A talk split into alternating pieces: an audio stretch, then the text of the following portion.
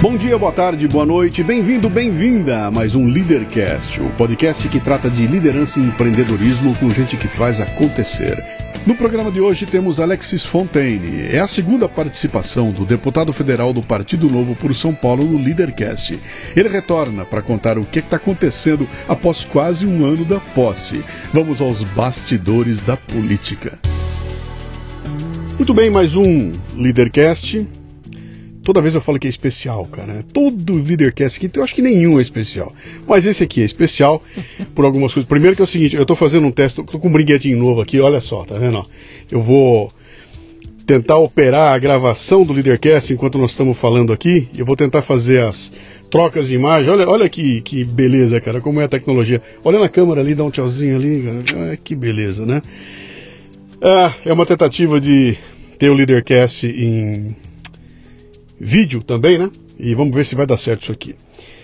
Eu conversei com essa figura dia 4 de outubro de 2018 e ele chega aqui como um candidato do Partido Novo. Ah, era, era na véspera, né? Era candidato do Partido Novo a deputado federal e ele veio aqui, conversou com a gente, as ideias dele do ponto de vista de de um empreendedor, um industrial, um cara que estava inconformado com essa, essa loucura que é o Brasil e resolveu fazer alguma coisa entrando na política e estava tentando ser eleito, né?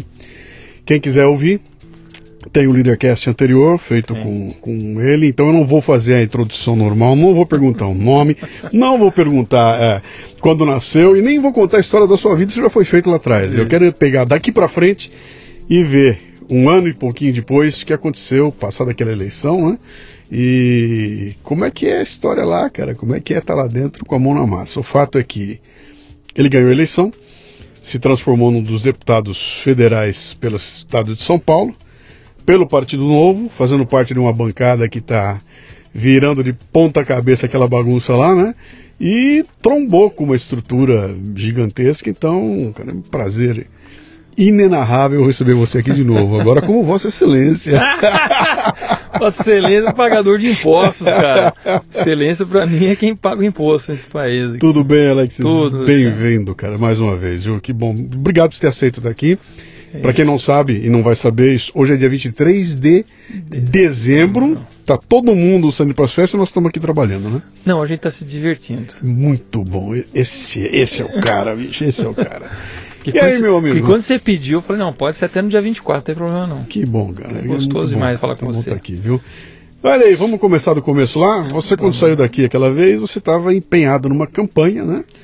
E como é que foi, cara? Como é que você olha para trás para a campanha agora? O que, que você tem para contar para a gente? Cara? A minha campanha, eu acho que foi uma das campanhas assim mais originais, assim. É, até comparando com os meus outros, porque eu fui, eu fiz uma, uma campanha Mambembe. Mambembe, mas ela era ao mesmo tempo Mambembe, era pé no chão, bem montadinha, enxuta pra caramba, mensagem muito bem clara. Sim. A gente que é, eu, eu sim, que eu falo que eu sou do marketing também, né? Porque como tem empresa, tem que ter marketing. Você já era youtuber, né? Já era, já era meio youtuber, né? mas tinha que ter a identidade. Candidato que não tem identidade não tem nada. Sim. E a gente tinha uma identidade muito clara. Quer dizer, essa era a voz do empreendedor que não tinha resposta. Eu era, na verdade, eu sou a voz de uma categoria que até hoje não tem um representante, é como um que sou eu. Chama contador. Porque tá. o contador, ele é uh, o resumo do, do que acontece dentro de uma empresa na área administrativa. Ele que é a ponte, ou talvez assim, o, o anjo do Lúcifer que uhum. traz as más notícias aí, tá certo? Para o empresário é, de uma insanidade. Só que ele tem um problema, ele fala muito calado. Ele não é uma pessoa de se manifestar. Um contador Sim. não é uma pessoa que fala, isso aqui está errado, se manifesta nesse sentido. Mas eu fui pegando aquilo, fui traduzindo e acabou fazendo, fazendo essa imagem de alguém que entende a realidade de empreender no Brasil e que consegue traduzir de forma didática uhum. para poder todo mundo entender o problema. Você é quase um terapeuta da, da indignidade, ou, ou indignidade não, indignação, da indignação da, da, das pessoas. Por quê? Muitas vezes as pessoas sofrem, mas não sabem que estão sofrendo. Qual que, que, é a loucura disso? E aí eu, eu fui montando isso, montando, fiz essa comunicação bem feita, gastei super pouco naquela campanha, gastei 110 mil reais. Para um deputado federal é pouco dinheiro. É muito pouco, é. É pouco dinheiro. Ainda mais para alguém que não é conhecido, eu não sou palhaço de circo, eu não sou, sabe, eu não sou nenhuma figura conhecida, não tenho sobrenomes quatrocentões ou que veio de uma caravela. Não, não, saiu do Big Brother Brasil? É, não saiu do Big Brother. Tá. Não, saí, eu saí da realidade, sou uhum. pé no chão. E, e aí, eleito. Foi, foi surpresa você ter sido eleito? Você foi surpreendido por. Não, não, eu estava eu tava tranquilo, é. tava tranquilo. Mas eu sou uma pessoa, como acho que todo bom engenheiro, não tenho só plano A, né? Tem o plano uhum. B, C, D, tem vários planos. Então no dia eu fui eleito naquela noite, foi até interessante que a gente estava numa casa lá em, em Higienópolis de uma, uma candidata, amiga nossa, Mônica Rosenberg, é, super generosa. E aí tava aquela situation room, sabe? Todo Sim. mundo querendo. E a internet caindo, porque todo mundo querendo acessar, e aí uhum. não, não dava certo a coisa. E a coisa foi vindo, os números vieram, vieram, vieram, de repente estava eleito. E todo mundo pulando de alegria. E eu, calmo, eu assim, numa boa. Porque eu tenho assim aquela autoproteção de não criar muitas expectativas para não ter grandes frustrações. Tá certo. Lógico que frustração vai acontecer, faz parte, tem que saber digerir e tocar para frente. Mas aquele excesso de, de, expectativa quase que infantil, assim, meio é, imatura, eu não, não costumo cultuar mais não, porque eu acho que não tem mais sentido. E aí o pessoal chama pra mim, pô, você não tá feliz pra caramba que foi eleito, pá, pá, pá. Eu falo, olha, cara, eu vou estar tá feliz e pulando de alegria a hora que eu começar a entregar tudo que eu falei na minha campanha. Uhum. Por enquanto eu só fui eleito.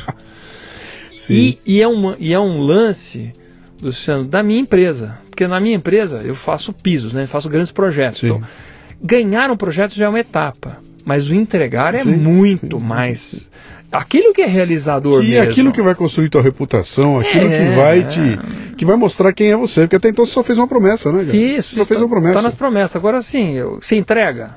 Entregar é tudo. Uhum. Eu entrego meus pisos, vou entregar o, o meu mandato, vou entregar a desburocratização, eu vou entregar a reforma tributária. É óbvio que eu não estou mais sozinho. Na empresa claro. você tem é, assim, pontos mais fáceis de serem resolvidos. Sim. Então você vai lá, toma decisão, acontece, monta o planejamento. Você tem, um poder de, de, você de tem mando, né? É, porque lá não é democracia. Vamos Sim. dizer, na minha empresa não tem democracia. Sim. Quando você fala em democracia, você tem que saber jogar com os players, com os interesses e tudo mais. Uhum. E esse acho que é, é a grande conquista que está acontecendo de conhecimento, curva de aprendizado, está acontecendo esse ano, primeiro ano de mandato. Uhum. Legal. Então, mas, mas, assim, já conseguimos conquistar grandes coisas e o Partido Novo, escreve o que nós estamos falando aqui, uhum. ou fica gravado aqui. é uma turminha tão disruptiva uhum. que está dando uma coisa que eu acho que é o mais fantástico. É a ideia de que sim é possível ter uma nova forma de fazer política. Uhum. Sim é possível as pessoas de bem irem para a política, uhum. fazerem as coisas boas e necessárias que têm que ser feitas é, de uma forma muito mais generosa para a comunidade hum. e não ficar pensando de forma pontual. Eu e... acho que você, vocês têm dois legados, cara. Vocês têm, vocês têm o um legado que vê e o que não se vê, né? O legado que a gente vê é, ah, vamos mudar a lei, vamos derrubar a baixaria, vamos acabar. Isso dá pra ver, dá pra quantificar e tudo. E tem o que não se vê, que é o exemplo, cara, que é aquele neguinho levantar lá, falar coisas com pé e cabeça, Isso. completamente diferente do que se via ali atrás, sabe? Demonstrar que tá fazendo acontecer e botar na cabeça de uma molecada toda aí que, pô, cara, eu quero ser igual que esse cara quando crescer, né? E, e, isso não existe na política brasileira, não tinha até agora. Não, não Você tinha. fala, vamos fazer política, todo mundo, de não vou botar minha mão lá de jeito nenhum. E agora talvez apareça uma turminha aqui, que, o novo, especialmente por causa da, é. da forma como vocês uh, uh, uh, selecionaram as pessoas que iam para lá, e algumas outras pessoas e outros partidos também que tem ali, que você olha e fala, olha, tem gente aparecendo em, tem. em vários pontos tem, lá. Tem gente Mas deixa, boa. deixa eu falar vai, uma coisa vai, aqui. Você ganha a eleição e aí vai para Brasília para aquele, aquela solenidade da diplomação, não é isso? né? E é a primeira vez que você tem contato com a fauna. Você entrou, você já tinha visto, mas era a primeira vez que você entrava como um deles, entrei na fauna. E lá tinha de tudo, né, cara? É, é. Como é que foi você se aproximar e entrar nesse, nesse ecossistema pela primeira vez, olhar em volta, ver aquilo tudo e falar, cara, é aqui que eu vou atuar agora. Cara. Você não estava mais na Fiesp? Não. Você não, você não é. circulava mais num ambiente uh, parecido com você, né? não era na tua família, não era na tua comunidade, mas era num mundo diverso. Como é que foi o choque ali? Tem várias coisas. A primeira coisa interessante é assim, eu nunca vesti terno e gravata todo dia. Uhum. E agora terno e gravata todo dia. A segunda coisa que era o risco de ficar deslumbrado, mas eu agradeço o berço que eu tive, eu jamais vou ficar deslumbrado. Já passei por muitas situações, já vi coisas fantásticas na vida, para mim nada me deslumbra lá. Tinha um terceiro ponto que de repente aquelas figuras que você imaginava, que você sempre mistificava, estão lá, carne, em pé, carne e osso, né? Osso e carne, sei lá, pode é. falar, na tua frente e você percebe que são pessoas exatamente como você. Existe um jogo político de entender a política que para mim eu estava como cachorro na, na, mudança, completamente perdido. Quem é quem? Tem uma coisa talvez meio naif de quem é, não estava na política, que é acreditar que todo mundo é gente boa. Sim. Mas por outro lado você tem que ter uma autoproteção e escutar muito mais do que falar. Então, o primeiro momento, Luciano, é assim, escute com respeito, uhum. porque você não está mais na tua zona de conforto, Sim. você não está mais no teu domínio, tem questões de regimento, é, quem é quem nessa jogada, então tem um momento de observação, de respeito, mas sempre é, com, a, com, a, com âncoras fortes nos teus valores. Uhum. Você está num lugar onde você não conhece o terreno. Não né? conhece o terreno. E eles conhecem. Eles conhecem. Tem vários caras que conhecem muito bem lá, né? Então, mas eles vão, muitas vezes, é, com argumentos da política, querer é, talvez te cooptar ou querer te seduzir naquele, naquele jogo, dizendo, oh, mas se você não fizer isso, não acontece aquilo, você não consegue um cargo numa relatoria, não é cargo de, de, dizer, de remunerado, não, é cargo de você poder influenciar alguma coisa lá dentro. Dentro do Congresso, o que, que é importante é você ter relatorias de matérias importantes para poder ser o protagonista e poder conduzir a matéria. Uhum. E isso a gente percebeu mais ou menos rápido de que o novo não teria. Óbvio também, o novo já queria chegar e ficar na janelinha. Sim. Eu até entendo a posição de todo mundo. Ninguém vai te dar. Não, ninguém vai dar cancha, entendeu? É. Você vai entrar num time de basquete, num time de futebol, Sim. você já não entra em campo jogando. Espera um pouco, meu irmão. Fica lá no banco e tal e vai. E é óbvio que ninguém vai querer dar o espaço. Eles são, estão competindo com você, querendo ou não, seja no ambiente de Estado ou na, nas mídias, na televisão. Só que nós temos uma vantagem, cara. Assim, é, os oito são extremamente competentes. Uhum. É, você não tira um que você fala, ah, isso aqui é mais ou menos. Os oito deputados federais do partido não são ótimos. E mais com a empatia de vários outros, Kim Kataguiri, Paulo Eduardo Martins, Luiz Felipe Orleans e Bragança, uhum. o Daniel Coelho, tem vários outros bons deputados de outros partidos a gente se junta, forma um grupo e começa a falar. Não temos ainda influência. Sim. Mas é o que eu falo. Mas tem argumento. A, tem um argumento, a gente tem a, o raciocínio lógico, tem uma outra posição, tem uma autoestima, assim, sabemos nos posicionar, não temos medo de cara feia. E eu falo, as próximas eleições, o Centrão vai começar a ter problema. Uhum. Porque é aquele modelo de que, ah, a política nunca muda. Lembra aquele aquela mensagem que eu mandei para você da história da humanidade, sim, e a gente sim, olha sim, o Império Romano que parecia que era indestrutível e hoje é pó, é aquilo, numa dimensão menor, temporal e, e, de poder muito menor, mas tudo é possível mudar. Agora, uhum. o que, que precisava para mudar? Precisava as pessoas de bem, Exatamente. aquelas pessoas que normalmente são silenciosas, as pessoas que ficam observando, tomarem a decisão de irem para a política baseado numa plataforma boa que é o Partido Novo, ou uma pessoa boa, talvez uma outra plataforma que não seja o Partido Novo, mas que mantém a sua, a sua, seus valores, sua rigidez, não, não, não se vende facilmente, para a gente começar a mudar essa política. E já estamos mudando, Luciano. Veja o que aconteceu com o Fundão. O Fundão estava em 3,8 por pressão, por redes sociais, por um monte de indignação. Lógico que nós trabalhamos em cima disso, o Partido Novo trabalhou muito disso caiu para 2 e olha que ia cair mais até. Só que aí a nossa emenda não passou. Uhum. Paciência, cara, uma pressão. As pessoas não gostam da gente, a verdade é essa. Uhum. Mas paciência, o problema deles não é problema meu, eles que vão se tratar. Me conta lá, cara, como é que é, a nós que somos eh, pobres mortais e que estamos aqui assistindo de longe, né? você é diplomado, pega seu diploma e fala muito bem tenho que me mudar para Brasília. Tem que mudar para Brasília. Lá vou ir para Brasília, vou largar minha família aqui, vou sozinho, vou ficar num. Vou alugar um Airbnb. Não, você uh, conseguiu um apartamento funcional. Não, a, a, não. Arrumou sua primeira treta. É. Arrumou a primeira treta lá na. na... Como é que é esse, esse, esse começo, cara? Essa, essa coisa do, do, novinho. É, você tem que assim, localizar as coisas, aquele cachorro da mudança, vai, pá, vai escutando, e aí você vai se enfia em todas as comissões possíveis e imagináveis. Aí é uma coisa muito Partido Novo. Então, se você for uhum. ver qualquer deputado do Partido Novo, com exceção do Gilson, porque ele está na Comissão de Constituição e Justiça, que exige muito, Todos os outros estão assim em 12, 13 comissões. Tá. Normalmente um deputado está em 3, 4, não está em mais do que isso. Tá. Mas é tanta matéria importante, então a gente foi se enfiando para poder entender o ritmo. Vocês dividiram entre vocês? Essa, Dividimos. Essa a gente fez uma imersão bem legal, bem no começo alugamos uma casa lá em Águas Claras e aí fizemos uma imersão cada um apontou onde ele era mais competente, onde ele queria mais trabalhar. Então, eu, obviamente, estava na reforma tributária e desburocratização, e a questão do saneamento básico, que para mim era muito é, caro desde o começo da minha campanha, que para mim, saneamento básico também é igualdade de oportunidade e tal. Uhum.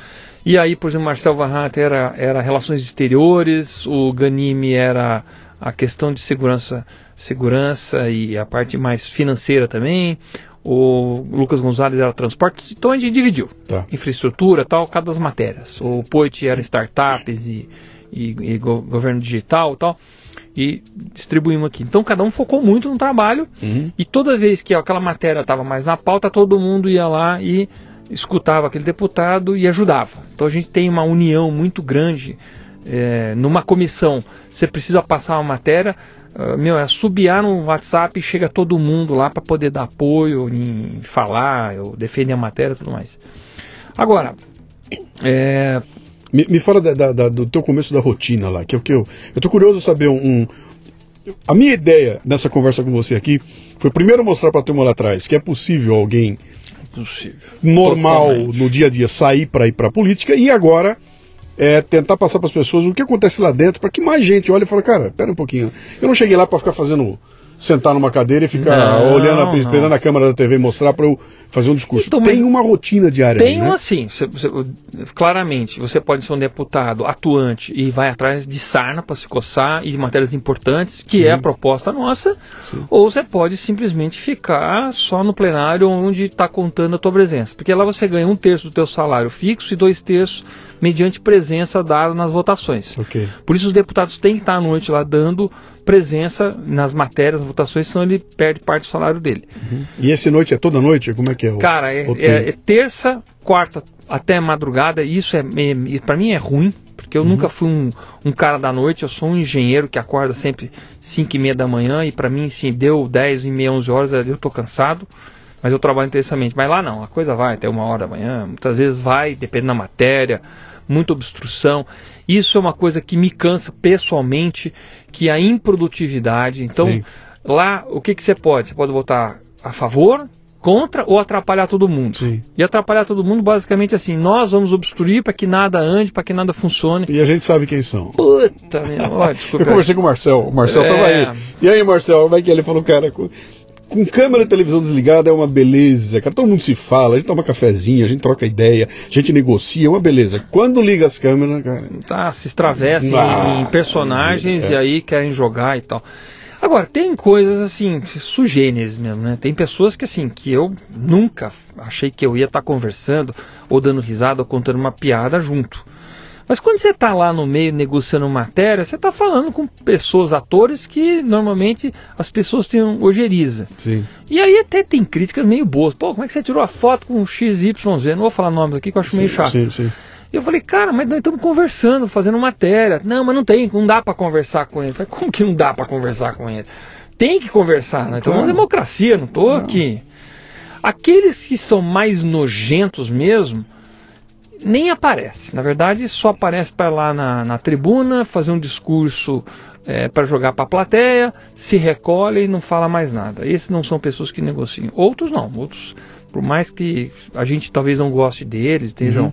sei lá, é, cada um tem a sua opinião, mas na hora de conversar são bons para conversar. Então isso é o dia. Agora, como é que funciona meu, minha rotina de fato?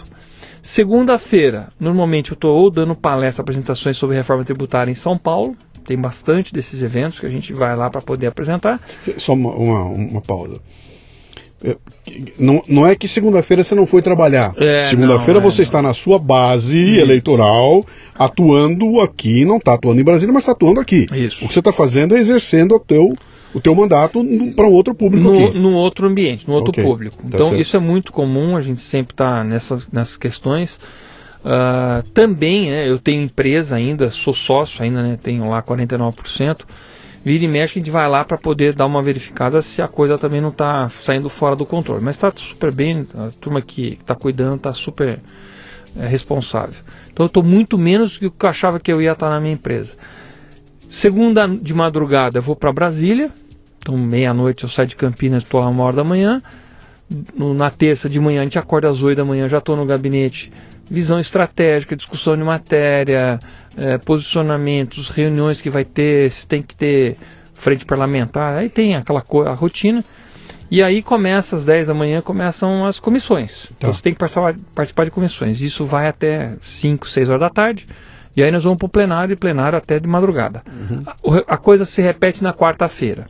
E na quinta-feira, normalmente nós temos uma reunião de manhã da bancada do Partido Novo, na liderança do Partido Novo lá em Brasília. É, algumas vezes tem audiências públicas, comissões na quinta tarde. Quinta, no final da tarde, eu embarco, vou para Campinas. Sexta é a mesma rotina da segunda. Se tiver palestra em São Paulo, se tiver entrevista, se não eu estou na empresa para poder é, fazer rodar. E aí, sábado, domingo, muitas vezes é alguma coisa do partido. Você vai numa palestra aqui, num churrasco ali, numa feijoada, para poder motivar as pessoas para entrarem para a política. Isso é uma coisa divertida no Partido Novo, né? A gente puxa a concorrência para nós mesmos, a gente chama para o pessoal ouvir. Mas é, mas sabe o que é, Luciano? Isso é, isso é técnica, cara. Você, você mantenha teu inimigo perto de você. de você. Não deixe ele longe de você, cara. Não, mas, mas eu vou falar uma coisa interessante sobre isso. É, você sabe que muitas das pessoas que são reeleitas, elas são reeleitas porque não apareceu ninguém para concorrer à altura com elas. Eu vejo isso claramente. Tem muita gente lá na Câmara que não tem nível, cara. Não tem capacidade. Não estou falando das pessoas folclóricas. As folclóricas não dá nem para competir. Estou falando de gente mesmo que ela assim, não é folclórica, ela não tem conteúdo, ela não tem ideias e tá lá. Foi eleita. Foi eleita. Falei, como é que esse cara foi eleito? E, e tem uma discussão gigantesca. Eu me lembro uma vez, é, há muito tempo atrás, estou falando coisa de oito, nove anos atrás. Eu escrevi uma, um artigo chamado ISO Sim. ISO sim, era o nome é, dele. é o jogo de palavras. E eu pregava lá atrás que eu falava, cara, por que, que não tem ISO 9000 para político, né? Por que, que a gente não aplica uma ISO 9000 e fala só o cara com o selo, fala, não precisa nem proibir nada. Eu quero dizer o seguinte, se o cara tiver o selo da ISO, eu como eleitor falo, pô, eu vou votar em quem tem selo. Boa. Isso aí era um, então eu, eu, eu, eu pegava tudo que eu aprendi com a ISO 9000 na empresa e falei, agora eu vou botar a ISO 9000 na política, né? Cara, eu apanhei que nem cachorro, bicho. Por Porque eu estava elitizando o Ah, processo, isso. porque eu estava eliminando as pessoas que. Ah. Quem não sabia ler, quem não isso, aquilo que eu estava tirando o povo e colocando só a elite educada na, na, na política, né? E depois, aí eu escrevi um segundo dizendo o seguinte, que a, a questão toda que eu estava colocando era o seguinte, se você coloca um cara aqui, um cara que não sabe ler, um cara que não tem preparo, que ele intelectualmente não está preparado para a política, ele pode estar intelectualmente, ele é excelente na, na, na- comunidade onde ele está, mas para a política ele não está. Qual é o perigo desse cara aí? É que ele seja presa desses bandidos que estão É. lá, cara. As raposas vão chegar lá com uma historinha, uma conversinha e vão dar um balão nesses caras aí, porque eles, é muito mais fácil alguém que ignora. E eu não tô.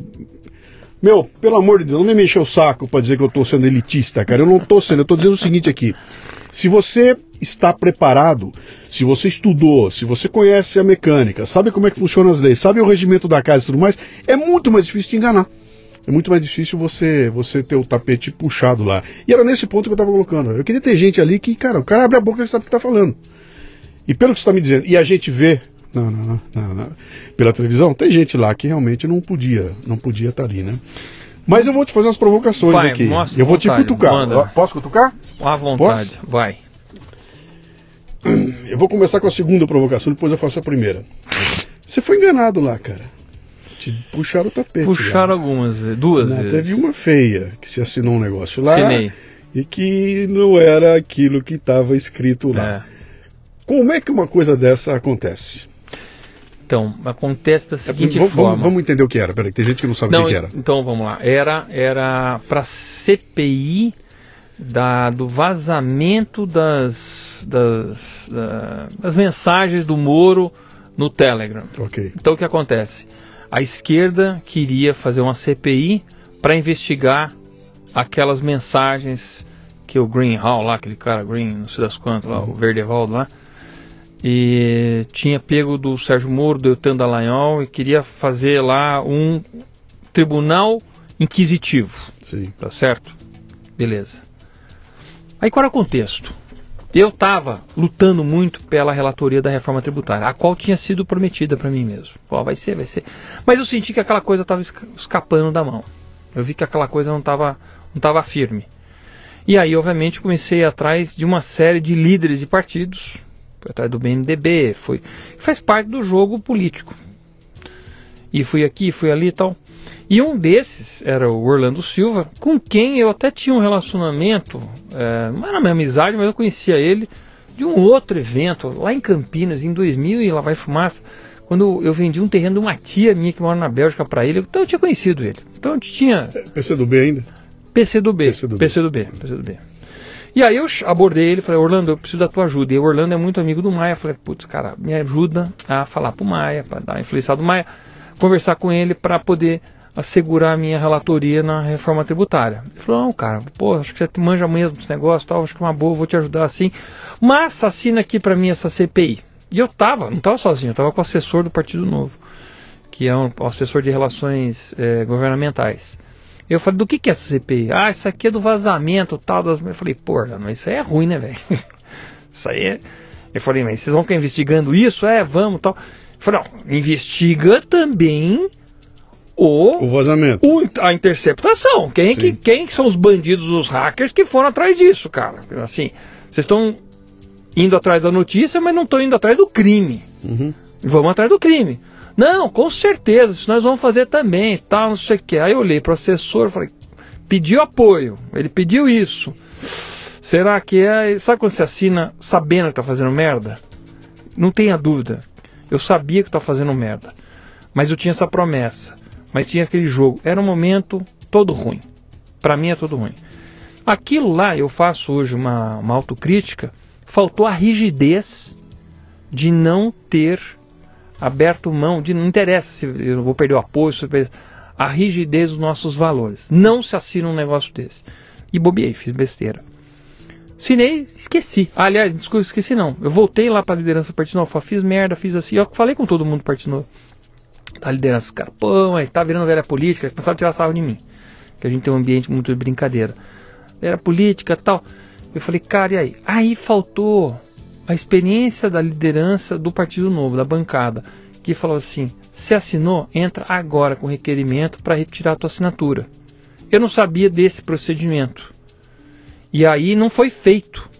Ninguém achava que essa CPI ia realmente. Porque muitas vezes não consegue assinatura, a coisa não vai para frente. Conseguiram as assinaturas. E aí quando publica, tá lá, único do Partido Novo. Nossa senhora, aqui deu um rebu, velho. Sim. Puta, aí é uma, uma merda. Eu que... sei, cara, porque eu, eu, eu, defendi você em uma porrada de Não, coisa imagina, aqui. Obrigado. Os caras deram pra cima de mim. É, teu deputado! Fez merda. É a mesma. Eu não falei que era a mesma merda, cara. É tudo igual, mas, é tudo Mas é o seguinte, tem coisas. É, pois é, mas é, é, fiz merda mesmo, reconheço. Assim, e não vou ficar é, é, responsabilizando ninguém, não. Uhum. O negócio é tem que assumir suas responsabilidades. Mas aí a turma do Vem pra Rua começou a bater em mim, Adelaide e tal, não sei o quê. Eu liguei pro pessoal, falei, gente o aquele o Felipe Barros, pá, traidor do Partido Novo, tá? falei, puta vida. Eu falei, gente, vocês me conhecem, cara, história minha, tal. Fiz merda, errei. Agora não vem me condenar uhum. e começar a me dizer que eu sou um criminoso que apoia esse tipo de coisa. Tô fora. Conversei, todo mundo resolveu. Aquela coisa foi resolvida. Entrei com o requerimento, mas que já não tinha mais capacidade de tirar. Avisei o Kim Kataguiri do MBL, avisei a galera, falei, gente, errei, tomei um erro tal. Aí, óbvio que me chamaram de inocente, me chamaram de. Como chama? De, Sim. de bobinho. Sim. Mas se é bobinho, não devia ser deputado federal. Pá, pá, pá. Agora é o seguinte, né, Luciano? Meu, cara... assume, fez merda, tenta consertar. Cara, isso, é, isso é a curva do aprendizado, bicho. Ah, e aí vai parte, acontecer cara. e vai ter, e não é só a sua cagada, tem um monte de gente que, Mas, assim, que fez e vai fazer mais ainda, até, e, até ter tempo de casa. E a gente fez, e, e a gente fez uma autocrítica lá dentro tal. Erramos aqui, a liderança errou ali e tal houve umas somatóriazinhas de erro uhum. que deu naquela assinatura mal colocada lá e realmente não consigo mais tirar ela. Uhum. Agora a CPI não andou também e garantir minha vaga nessa CPI, que é para estar tá lá também. Já que é, vamos cumprir a promessa Sim. também. Aproveita e faz do limão a limonada. Sim. Só isso aí não vai andar. Quer saber? Sim. Não vai andar porra nenhuma. Imagino que não. Até... Já caiu esse assunto. É. Mas teve desgaste político. Claro, besta, besta, besta, sim, uma sim. coisa totalmente desnecessária. Isso faz parte do processo de, de aprendizado de como é que funciona aquela coisa. Eu, eu olho de fora aqui e vejo a, a turma toda gritando, né? E tratando aquilo como se fosse um, um como se não fosse política a história. Porque aquela história daqui, eu não gosto de você, não vou conversar com você, não abro mão, não vou trans, não transijo de jeito nenhum. Cara, tem uma hora que você vai ter que conversar com os bandidos. E eu sempre brinquei, falei. Eu, quando como, começaram falando negócio da eleição, eu falei o seguinte, ó. O cara que entrar lá, aquilo é um ofidiário. Se você não for cobra, cara, você vai tomar uma picada e vai morrer. Então vai entrar no ofidiário, vai botar o pé, tem que virar cobra. E vai brigar com as cobras lá na frente. Depois que tirasse venenosas, dá pra gente pensar numa outra coisa. Mas você não tem como passar imune por ali. E às vezes você vai ter que chutar, chutar a canela de alguém, cara. Vai ter que é. dar chinelada. Ah, mas então os fins justificam os meios, cara, às vezes sim, peraí, às vezes sim, às vezes sim. E, e o exemplo que eu dou lá é o seguinte: eu entro num, num ringue para lutar, obedecendo toda a regra, e o cara do outro lado tá com uma ferradura dentro da luva, tá me chutando, furando o meu olho, chutando o saco. Cara, que eu vou ficar eh, respeitando regra, apanhando desse maldito aí. Chega uma hora eu vou dar uma na boca dele lá para poder limpar esse ambiente dessa sujeirada toda. Né? Então quando o pessoal vem, pô, porque o Moro não devia ter vazado a conversa do Lula. Porque o Moro conversou com outro. Eu falei, bicho, é, mas aquilo é briga isso não de vejo rua, problema. mas é, aquilo é briga de rua, é, cara. É, aquilo é, é. pauleira. É, Os caras vão vir pra cima de você com todo estoque de mentira, de sacanagem. Eles vão criar armadilha. São desonestos. Eles vão, eles são e vão botar mentira. E se você não tiver esperto e for, ah, eu sou o santinho, eu sou o bonzinho, você vai dançar, cara. Que é um processo de limpeza. Você não tem como né, fazer uma limpeza dessa sem tirar as coisas do lugar sem lascar a beira de imóvel. Qual é a ideia aqui, cara? Eu não estou fazendo isso porque eu sou ruim ou porque eu sou bandido. Cara, é que nesse momento, se não lascar, o móvel ele não vai passar pela porta, né? Então, é, é, eu acho que em alguns momentos você vai ter que transigir é. e tem que negociar. Então não adianta eu olhar daqui e ficar te julgando e dizer, cara, você não podia ter falado com fulano, você não podia ter negociado com o ciclano, você não podia ter. Bom, se eu não pudesse fazer, nada teria andado ali, né? E, e, eu costumo brincar com a turma aqui dizendo o seguinte, cara, a gente não faz ideia do que acontece no porão. O que acontece nos porões daquela casa, nas conversas de submundo que estão ali embaixo, onde tem realmente uma, uma negociação que, cara, o mundo funciona assim desde que foi mundo. O que você não pode é fazer disso o teu meio de ser. É. Sabe, é meu meio de vida, é meu meio de ser, é a forma como eu eu tomo as minhas escolhas, é usando o que é errado. Não, cara, eu quero limpar isso aqui, né? Eu quero fazer uma limpeza. E tem um puta custo essa limpeza, que é o que nós estamos assistindo agora aqui, né? A gente. Vocês estão fazendo um exorcismo lá e tem capeta saindo para tudo quanto é lado, né? É, e, eles vão estribuchar, eles vão querer atacar, eles vão querer fazer muita coisa. Cara, e, e eu acho que nem tá muito ruim ainda, vai piorar muito porque eles estão esgotando as armas. É, mas eles estão levando, estão perdendo sim, algumas sim, batalhas. Eles estão esgotando eles as armas dele, Alex. Eles estão esgotando as armas. Já tentaram de tudo. Tá faltando, daqui a pouco acaba as armas. Aí vai ter que partir para a ignorância, cara. Não, eles já, já, mostram isso, por exemplo, eles querem é, limitar a doação de pessoa jurídica, aliás, física, sim. em 5 mil reais. Que é para não ter mais doação nenhuma de, de, de grandes, grandes, empresários e tal para nenhuma campanha. É isso que eles já estão querendo. Eles querem, eles querem sufocar a fonte de uh, financiamento de quem é do Partido Novo. Porque como a gente não tem dinheiro público, não vamos pegar, a gente conta muito com doações de pessoas que acreditam na, nessa renovação da política. E tem muita gente, hein? Tem muita gente. Tem muito empresário que quer uh, que quer que as coisas não sejam do jeito que são, não querem ficar reféns desse tipo de político que chega lá, olha aí, veja bem, posso atrapalhar o teu negócio tal. Como aconteceu recentemente, um monte de exemplos aí, Eduardo Cunha era o mestre desse tipo de coisa. Ele via qualquer investimento, já não, peraí, não sei se vai sair, para eu não te atrapalhar, eu quero tanto, tá, uhum. farto as notícias aí. Você tem notado esse espírito? Não. Não, não, não, não, digo, não, não esse do Eduardo Cunha desse povo que não aceita mais isso. Isso tem aparecido de tem, forma. Tem. Claro, a minha experiência do meu tempo na indústria e tudo mais, ela passava a margem disso tudo aí. Eu estou preocupado em fazer meu negócio rodar, dar lucro. Não quero não. saber de política, não quero saber de ideologia, não, não quero saber de partido. Coisa nenhuma, né? Talvez, talvez eu seja, de novo, meio naif, meio inocente disso, mas eu vejo muito empresário até que estão apoiando movimentos do Renova BR, do RAPS, e outros movimentos legítimos, mas eles não são assim só de uma ideologia, não. Eles querem abrir para vários. Tudo, Veja, sabe qual é o problema? O problema não, acho que o ponto importante aqui é a gente comentar o seguinte: eu não tenho problema com a esquerda. Desde que a pessoa da esquerda lá, ela tenha duas características, na minha opinião. Ela seja honesta e responsável. Uhum. Então, quando a gente pega alguns deputados da esquerda que votaram a favor da Previdência e que foram castigados aí, que foram tiveram problemas disciplinares dentro dos seus partidos, o que que esses esses deputados da esquerda fizeram? Eles eram responsáveis e eram honestos. Não dava para negar os fatos. A previdência ia acabar com as finanças brasileiras. Não dá para querer insistir no erro, Sim. querendo botar fogo no circo. Eles não aceitam isso. Então essa é uma nova esquerda. Aliás, é uma esquerda muito mais ligada à academia do que ao sindicato. A esquerda ligada ao sindicato ela é um gafanhoto. O negócio dela é ganhar dinheiro, é fazer reserva de mercado, é grupo.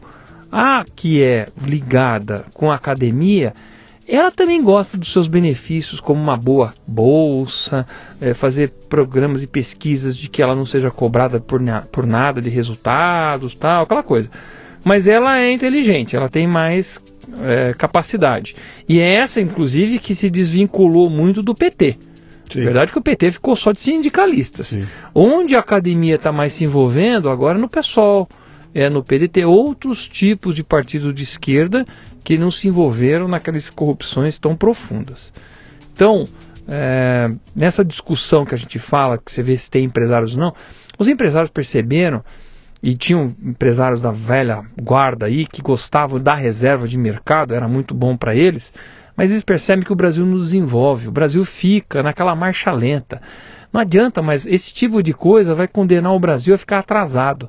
Não há como. Agora nós temos que abrir, temos que fazer a indústria 4.0, temos que chegar na ponta de tecnologia para poder competir. Senão a gente vai ficar eternamente estagnado. Esses, essas reservas de mercado que tanto fizeram aí com impostos de importação, com barreiras fitossanitárias isso, sabe, limita, chega a, uhum. limita o crescimento do Brasil. E o Brasil é maior que essa gente. Olha o que acontece com os portos brasileiros. Os portos brasileiros ainda estão no Brasil colônia. Tem dono dos portos. A grande parte da corrupção que veio do Michel Temer ligada a Porto. Porque tenta importar alguma coisa ou exportar alguma coisa no Brasil. É, é, é ridículo, é, é surreal é de uma irritação que não tem. É uma burocracia estúpida. É de uma imprevisibilidade. Se o teu container vai ou não vai, se ele fica lá. Eu tive problemas de exportação com toda a documentação em dia. Ah, mas não sei, hoje está chovendo, não quero ver, hoje tem jogo do Brasil, ah, tem greve de caminhoneiro, agora tem greve da Receita Federal. Você, você sabe é. que no outro que nós gravamos, que eu falei quando vendi minha empresa, eu falei para os americanos, olha como é difícil empreender no Brasil e tal. Aconteceu isso, vendi a empresa e eles achavam que eu estava exagerando quando aconteceu tudo ao mesmo tempo. Os contêineres ficaram três meses, nós pagamos mais caro a hospedagem, capatazia do contêiner do que a mercadoria que estava dentro. É ridículo. Sim, sim. Sabe o que eles fizeram? Decidiram montar uma fábrica no México. Quer dizer, o emprego sendo gerado lá fora por causa da nossa burocracia aqui dentro. Uhum. Não tem cabimento. É essa a nossa luta. Mas estamos fugindo do assunto, né? estamos falando você falou que eu pisei na bola duas vezes. Sim. A primeira foi essa bobagem mesmo que eu cometi. essa foi a segunda. A primeira, ah, é, a primeira foi. A primeira foi o lance da, do auxílio. Do auxílio moradia. moradia. não, mas do auxílio que você chega lá, para quem não lembra, é. ele chega lá com um puta num discurso lá, vamos olhar, pum, e pega o auxílio moradia, e aí o mundo cai na minha cabeça aqui, olha aí, eu sou deputado, cara. Fazendo igual os outros, não vai mudar nada. Então, mas é engraçado, né? Porque isso para mim era tão assim, natural, que na minha campanha inteira, quando as pessoas perguntam, você vai abrir mão do, do, dos privilégios e tal? Eu falei, absolutamente, vou abrir mão de tudo, abrir de tudo. Eu acho que a gente, como deputado, não tem que ter nada que a iniciativa privada não tenha. Então eu não aceito nenhum privilégio que a iniciativa privada não tenha. Só que aí, eu sou da iniciativa privada, e qualquer um que é transferido de uma cidade para outra, tem auxílio moradia. É normal isso. Sim. É, não, não, não, é, não é privilégio, é o custo extra de você estar tá se deslocando. Então, nem passava na minha cabeça que isso era, para a mente de todo mundo, um privilégio. Para mim não era privilégio. Na minha campanha eu falava claramente: olha, só vou querer as passagens para poder voltar para minha cidade ver minha família no fim de semana e um apartamentozinho, uma kitnet para poder alugar lá em Brasília, porque é, eu estou morando em outra casa, eu tenho que manter minha casa em Campinas, além dos meus filhos que moram aqui em São Paulo. E fui eleito com esse discurso, não é? Eu não enganei absolutamente ninguém, tá certo? Só que ao ser eleito, foi interessante isso. O primeiro encontro que nós tivemos, quando eu conheci todo mundo, a gente estava discutindo lá aqui no diretório estadual, aqui em São Paulo, e estava discutindo, de repente um dos deputados falou assim, não, mas auxílio moradia não, não, não podemos pegar. Eu falei, mas como não? Por que não? Aí, aí que começou, aí, depois de eleito, no primeiro encontro, é que eu percebi o conflito que deu com, na verdade, um deputado federal, porque os outros também queriam pegar. Só que aquilo começou a vir das mídias como se ninguém aceitasse. Uhum. Aí houve um conflito. Aí o que aconteceu é que a gente teve um encontro com o João Moedo para discutir isso, e o João falou: não, é normal, nas minhas empresas, qualquer um que vai morar em outra cidade tem auxílio moradia. Eu não vejo isso como um privilégio. Mas as redes sociais vão cobrar.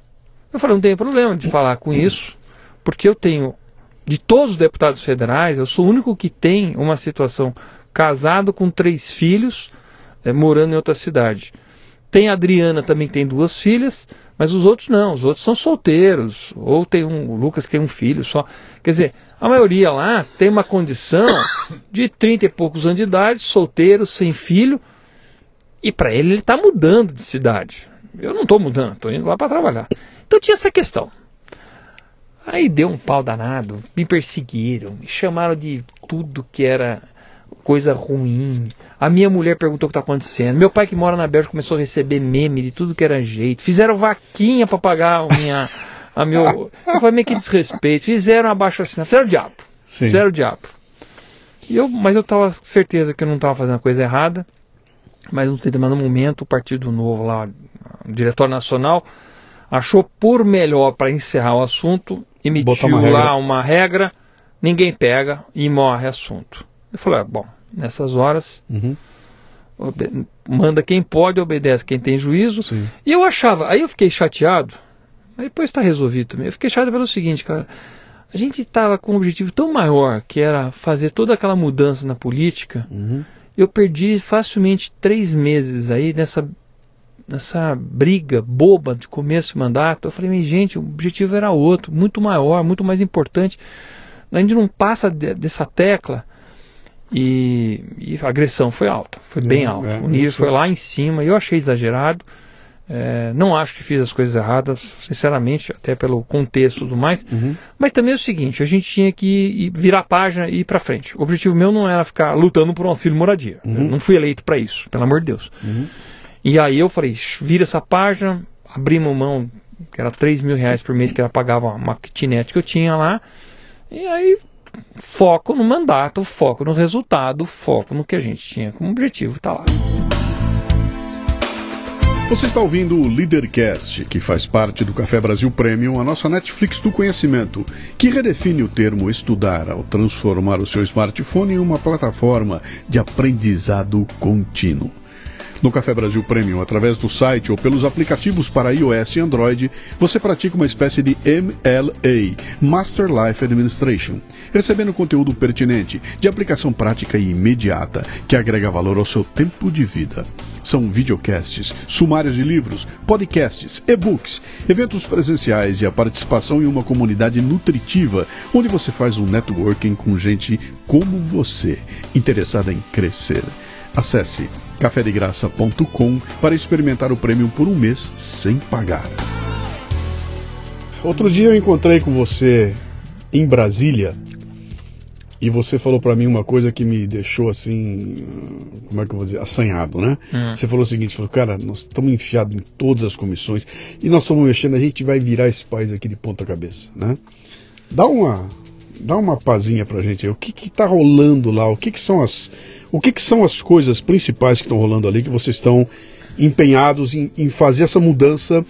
Deixa eu só melhorar um pouquinho. É sutil, né? Mas... Tem uma mudança cosmética que é aquela de grandes atos, grandes coisas, então ah, ah, um grande acontecimento que ah, e tem outras que vão pro bar do pânico e quando você viu, cara, o que, que, que aconteceu aqui? Tiraram, uma, um, tiraram um impedimento da minha frente e as coisas começam a rodar com mais facilidade e você não viu, não, não teve barulho nenhum ali, né? E eu sei que são essas que vocês estão envolvidos. Então, tem duas, duas formas de você jogar na zaga e no ataque. A gente é. joga muito na zaga, que é evitando a aprovação de projetos estúpidos.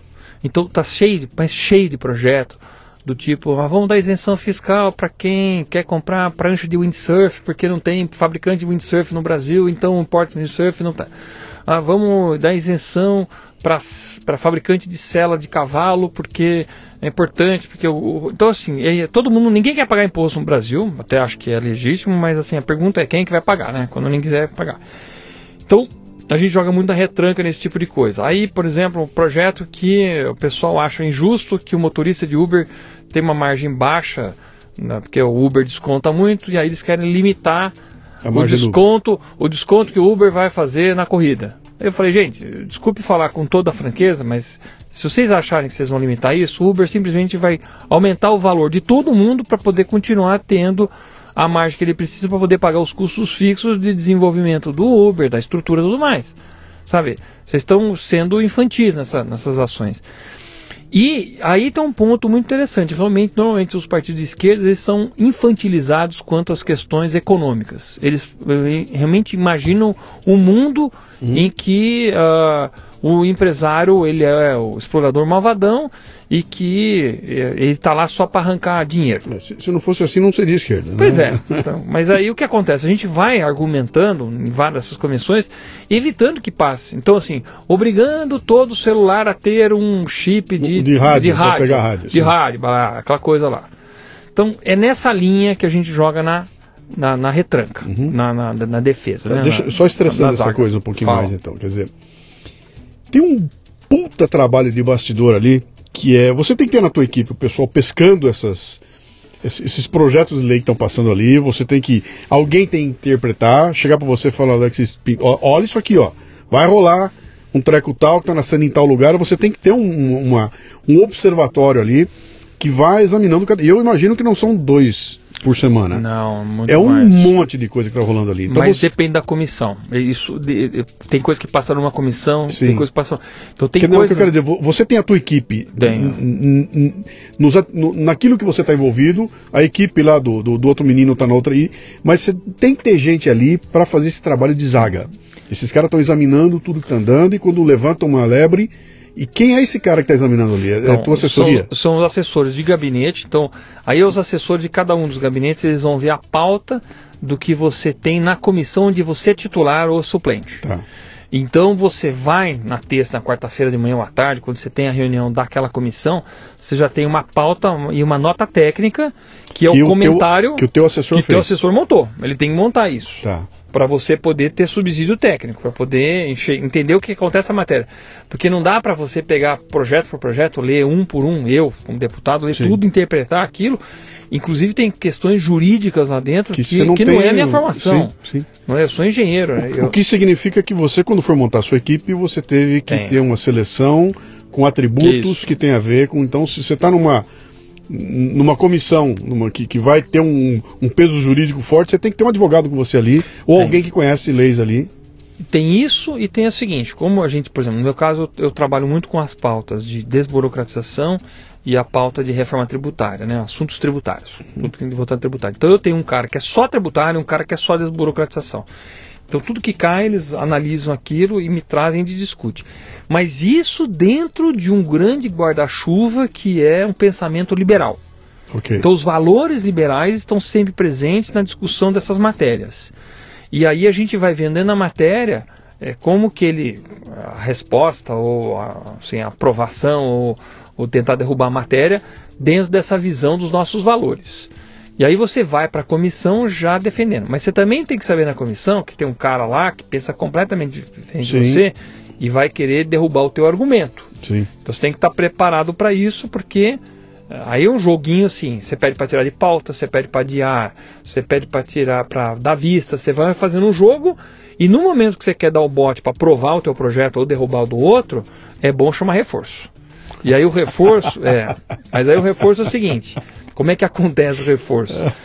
É, muitas dessas vagas não são preenchidas por ninguém, ou ninguém aparece. Aí na última hora você pede para substituir por gente tua, do teu partido, tal. você pode substituir na hora mesmo. Substituiu, você chama mais aqueles deputados que você sabe que estão alinhados com você, você vê que tem maioria, chama a matéria e aí vai para votação. Aí não hum. tem conversa. Só que aí acontece verdadeiras batalhas campais, lá como a gente já viu. De, de debates, de xingamento, de aí pede nominal, quer que tudo seja votado no nominal, orientação de matéria, gasta tempo, para poder a matéria passar ou ser derrubada. Aí é que acontece mesmo os debates. Por exemplo, eu tenho uma matéria que eu estou relatando que é o fim do monopólio dos Correios para distribuição de carta. Uhum. Ah, toda vez que essa matéria vá na pauta, o pessoal do PT enche o plenário lá de carteiro. E aí os carteiros ainda tem que botar no, no assim, pendurado na, na camisa, assim, estamos em greve, porque a gente nem, quase nem sabe né, quando está em greve. Então, é, pressão, pressão, a turma se cerca mesmo, fisicamente, o negócio é nesse embate. Então a gente tem que ter uma estrutura de gabinete voltada para isso. E aí a gente também tem uma estrutura que é do partido comum ao partido, uns assessores bem fortes, que estudam as matérias mais, mais profundas. Normalmente é a matéria de plenário. É quando tá. acabam as comissões a gente vai para o plenário. Aí é aquela muvucona que a gente vê na televisão. Tá. É lá que rolam algumas matérias. Agora, não dá. E essa é uma frustração que rolou. No começo a gente queria entender de tudo, de todo tempo e estar tá sempre ligado e tal. E eu percebi que não dá. Não tem como. Tem matéria que você fala qualquer orientação mesmo e vai atrás. Porque tem coisa, cara, que não é do teu, uh, do teu domínio, Sim. do teu ambiente. Aí você se baseia nos valores principais que a gente tem de, de liberalismo, mas não da questão da matéria. Aí uhum. os assessores ajudam, ah, isso aqui é uma pegadinha aqui, sei lá, da base de Alcântara, que não sei o que lá. Aí você vai lá, não, então tá, vamos, vamos por esse caminho aqui. Mas você não tem o domínio todo. Uhum. O que me incomoda muito lá, é a falta de visão sistêmica das coisas. Muitas vezes você vê as coisas muito fragmentadas. Sim, eu quero defender o meu, né? E aí, aí, você tem que, aí você tem que acreditar no que o assessor está falando e vai e tal. Tem hora que é complicado. Por exemplo, uhum. uma que, que complicou muito para nós todos, ali até não deu consenso o Partido Novo, era o tal do orçamento impositivo. Uhum. O que, que era orçamento positivo? Até então, o orçamento era feito pelos deputados, apresentava para o executivo. E o executivo, para poder ganhar apoio, falou assim: não, eu vou liberar as emendas parlamentares, que é a grana que você manda lá para o teu estado, o teu município, do Luciano porque ele me apoia. Mas eu não vou liberar do Alexis porque ele não me apoia. Então o presidente tinha esse poder discricionário de querer, por ofício, falar: ah, eu vou liberar desse não. Agora mudou, não tem essa. Os deputados elaboram, vai para o executivo. O executivo fala assim: eu tenho, sei lá, 10 bilhões porque eu tenho uma folga no orçamento, vou liberar para as emendas. É distribuído por igual. Sim. O, o presidente não define mais para quem vai. Entendeu? Isso, é isso, isso é uma. Perdeu poder barbaramente. Perdeu, virou um, quase um parlamentarismo, mas é o seguinte: é, por outro lado, acabou esse poder também que acontecia no governo da Dilma, de que ela Sim. só dava dinheiro para o PT. Só dava para as prefeiturinhas que eram para o PT. Ou seja, era uma ferramenta de perpetuação de poder Sim. inaceitável, absolutamente antidemocrático. Então cai um lado, cai do outro. Falaram, acusaram a gente, vocês estão engessando, vocês não sabem o que estão fazendo. Teve muita gente que me criticou. Eu não tinha muita certeza naquele momento do que estava fazendo. Porque eu não tinha visão do todo sobre as consequências de um orçamento impositivo e não impositivo. Depois que as, os argumentos foram aparecendo, eu falei, não, mas a gente fez certo, não está errado, não, na minha, no meu valor, pelo menos. Tá certo? De que deixar na mão do presidente o poder de definir para quem ele vai liberar recurso Sim. é foda, é. né? Fala a verdade. Quais são então esses esses esses três ou quatro projetos que você está envolvido até o, até o pescoço? Eu estou envolvido em projetos que, inclusive, assim, a gente tem até dificuldade em, em comandar. Então, vou dizer basicamente. O primeiro tem a ver com tributário, aliás, com burocracia, que é o e-social. Só que o e-social não é uma matéria que está hoje dentro da Câmara, mas aí eu vou no governo, encho o saco, trabalho com audiência pública tal, e conseguimos fazer coisas boas, conseguimos melhorar alguns prazos e conseguimos fazer uma coisa que eu acho que foi o mais interessante de tudo, Luciano. O governo não tinha noção de quão ruim era o e-social. Eles não tinham noção. Uhum. Os caras que criaram o e-social falaram assim: é lindo, é lindo. Eu falei: se é lindo, por que, que não implanta primeiro no governo, depois na iniciativa privada? Sim. No governo nem implantaram ainda, só para você ter ideia. E o governo que, nem que é aceita. Explica o e-social, que tem muita gente ouvindo aqui que não o sabe o e-social é. é uma plataforma que o governo criou para poder concentrar todas as informações que tenham a ver com o RH de uma empresa. Uhum. Então é fundo de garantia, pagamento de salário, acidente de trabalho, férias, décimo terceiro, todas essas coisas que eram contratação e demissão, afastamento por acidente ou não essas informações eram todas fragmentadas. Uma ia para a Caixa Econômica Federal, que era a parte de fundo de garantia, de salário uhum. tal, de aposentadorias. O outro ia para o Ministério do Trabalho, o outro ia para a Receita Federal. Cada um ia para um lugar. Só que aí eram muitas informações repetidas. O empresário tinha que dar N informações repetidas, redundantes, para órgãos do governo, porque eles não se conversam. Então foi criada a ideia de fazer uma plataforma única. Sim. O empresário joga dentro dessa plataforma a informação única, de forma digital, acaba papel, e lá os órgãos do governo vão pegar suas informações. Bom, o que, que fizeram? Fizeram uma plataforma única, que não roda, que, não, que o próprio governo tem confiança. O empresário, além de ter que jogar as informações continua na plataforma única, que... continua mandando papel para tudo enquanto é lugar, uhum. porque já a Caixa Econômica Federal não funciona, o e-social foi feito numa plataforma hardware que não suporta o volume de informações, ou seja, uma lambança enorme. Os prazos todos assim, em cima da hora, ninguém consegue, os contadores estavam ficando quase loucos com esse e-social.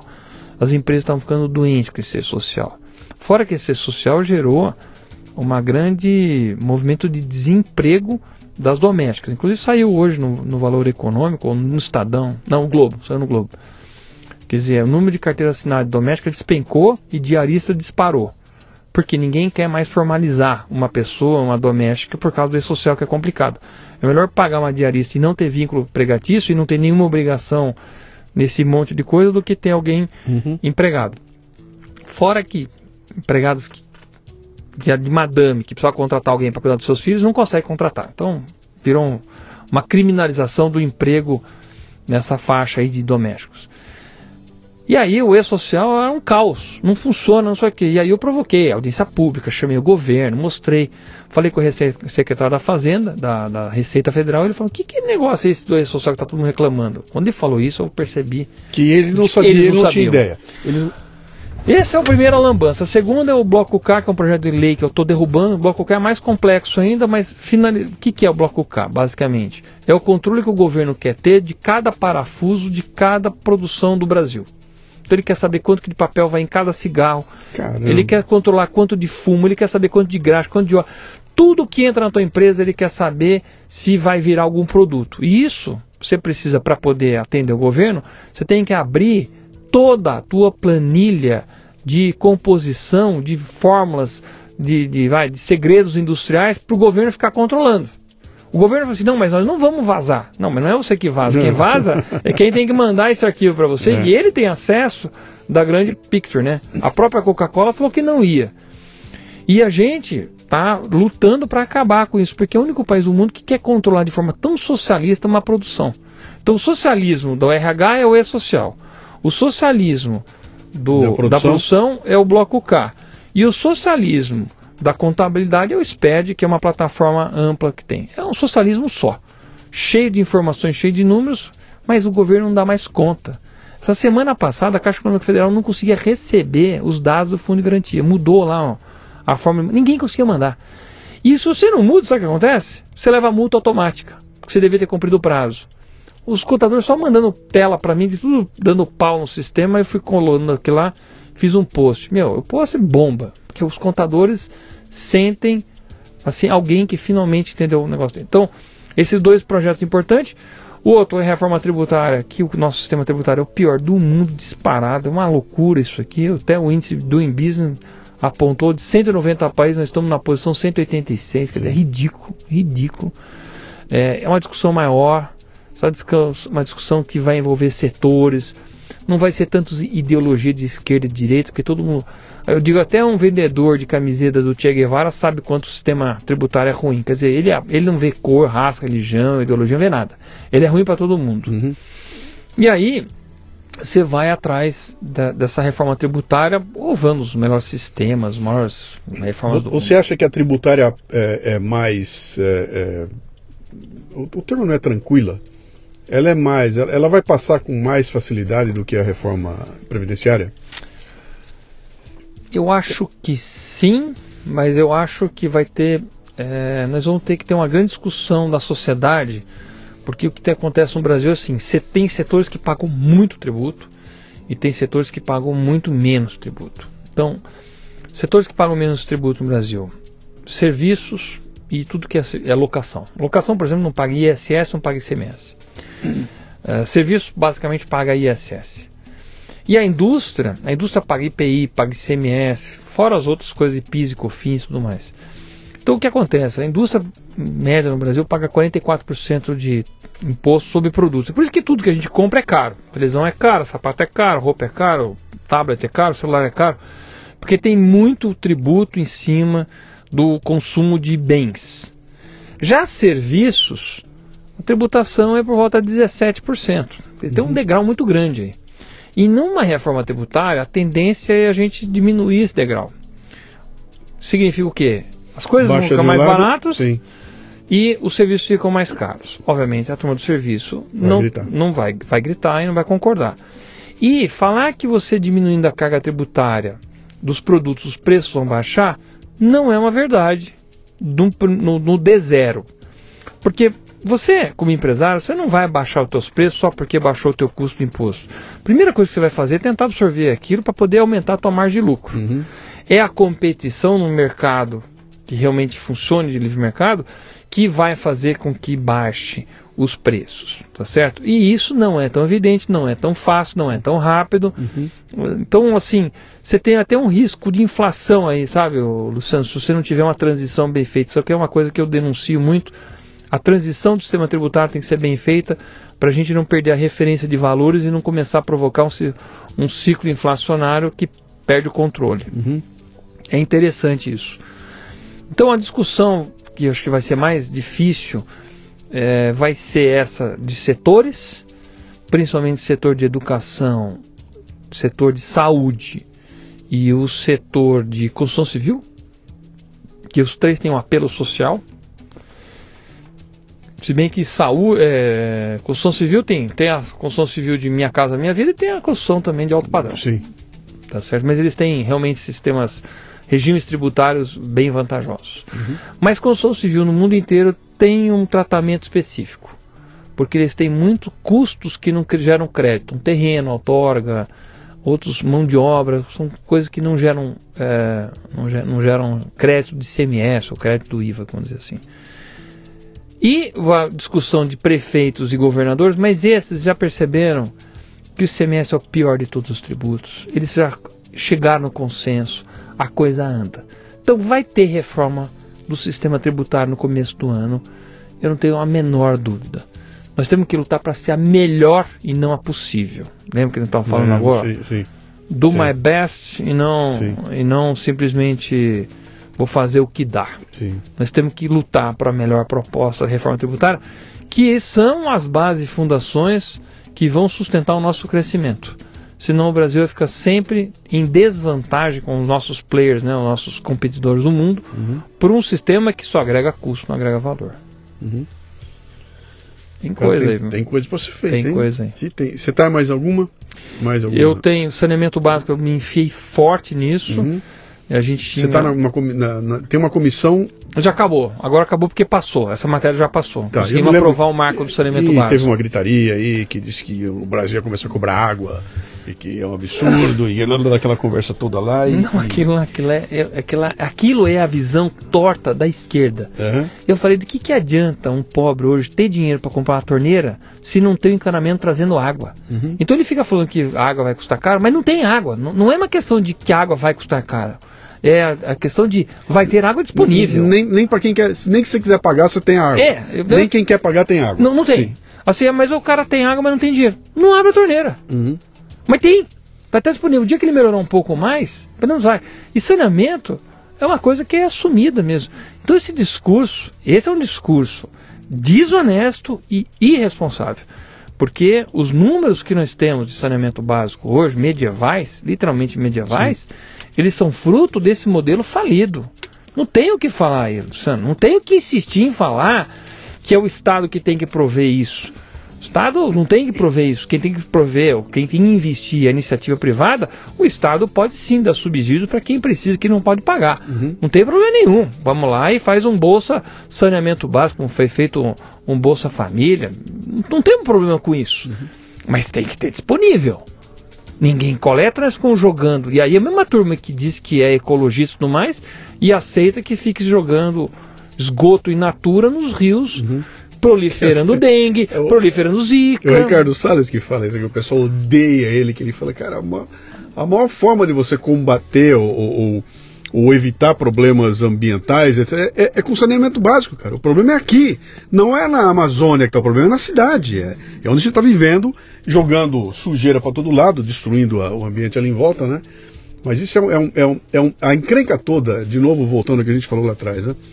Tem medidas que são marketologicamente fantásticas, né? Você mexe uma coisa, todo mundo vê, ela tem luzes, e tem outras que são por do pano. E que essas ninguém enxerga, a mudança coragem. acontece no curto prazo, coragem, e você vai ser um cara impopular, porque você vai ser o cara que botou a lei lá. Eu não sei se você vai ser reeleito lá na frente, por quem não consegue enxergar a necessidade de fazer esse tipo de mudança, né? Que é a grande lance da, da, da briga política, né? Cara, como tem coisa para ser feita. Tem bicho, coisa, mas, né? eu, mas eu diria o seguinte, né? Quem fica também jogando só pra plateia, normalmente faz populismo e, nem- e não, e não faz o que é Não, necessário. não- Tem coisas que, são, que não são populares, mas são necessárias, tem que Sim, ser feito. sim. Saneamento básico, eu falei desde o primeiro dia, quando descobri que eu tinha. Nem sabia que eu tinha até 15 milhões de reais por ano para poder destinar em emendas. Cin- 50%, 7,5% é para saúde e os outros 7,5% livre. Uhum. Eu falei, livre não, vamos enterrar, vamos fazer saneamento básico. Mesmo porque, para mim, isso também é saúde numa forma de prevenção. Sem dúvida. Meu, é isso que nós estamos fazendo, destinando isso. Aí descobri um kit de banheiro que já compra para poder fazer nas zonas rurais no Brasil, que também não tem nada. Já peguei e falei com o Felipe Sabará. Ele tem uma questão de, de, de, de fazer Cisterna, biodigestor, não, biodigestores, em que você simplesmente não joga, porque aquilo vira gás e o resíduo sólido é praticamente adubo no final. Quer dizer, você consegue fazer um- uma reciclagem que inclusive eu acabei vendo aquele código do Bill Gates mostrando a parte de saneamento básico. É impressionante aquilo. E em países que nem é Brasil, tá certo? É África, mas assim, Índia, lugares que você fala, meu, que- como é que pode? Cenas horríveis lá. Morre muita gente. Sim. E aí a gente tem que chegar e fazer isso. Porque aí você está igualando a, a- a largada entre duas pessoas. Porque a pessoa que está na largada, Sim. que ainda está pisando no esgoto, céu aberto, na, na vala, que largada é essa? Você Sim, não sim, tem sim. largada nenhuma. O cara vai ficar mais doente Sim. do que, do que saudável. Sim. Temos que correr atrás disso. Você está lá em Brasília agora, você está no meio do, do, do furacão, né? E as pessoas, quando olham, falam assim: ah, é o governo. Ninguém fala. O pessoal olha assim: é o governo e, e pensa que, que a, a justiça, o legislativo e o executivo é a mesma coisa, atuando em conjunto, em conluio, para ferrar o, o, o- pobre do brasileiro, né? E não é bem assim que funciona. Tem, algum- tem momentos em que o pesa mais um, pesa mais outro, etc e tal. Como é que é a relação que você está assistindo lá de dentro do, do, do legislativo para com o executivo e ali com o judiciário um pouco menos, mas mais com o executivo? Porque até então tinha uma relação muito, ó, me Tem, dá que eu te dou, é, me é. é, é. como é que é? Pelo menos é o meu sentimento, porque eu também não, não era deputado naquela época. Agora Uhum. você falou uma coisa tão engraçada, agora que lembrou aquela pesquisa do Perseu Abramo que o PT fez, em que o povo ele não vê executivo, legislativo, judiciário, ele vê governo e Isso. não governo. Sim. Exatamente isso. Mas lá dentro eu diria o seguinte: a, a equipe da, de ministérios, né, que- os ministros que foram formados lá, eu falo assim, estou encantado. E eu sou enjoado, hein? Mas estou encantado Uhum. competência em todos os ministérios. Talvez um ou outro lá, também não vou me citar nome aqui que eu acho desagradável, as pessoas criticam muito, mas eu só queria ver resultados. Eu não vou muito nas críticas das pessoas, eu queria ver os resultados. É, eu, Agora, você, você não pode falar, eu também não vou falar, mas eu vou dar a minha impressão aqui. As pessoas, eu nunca vi uma crítica ao discurso tão grande como eu vejo hoje em dia e pouca crítica ao ato em si. Há um ato acabado, assinado, que vai impactar minha vida. Isso. E há um discurso do tipo, ah, que eu quero, quero. Todo mundo batendo no discurso e não olhando para o ato.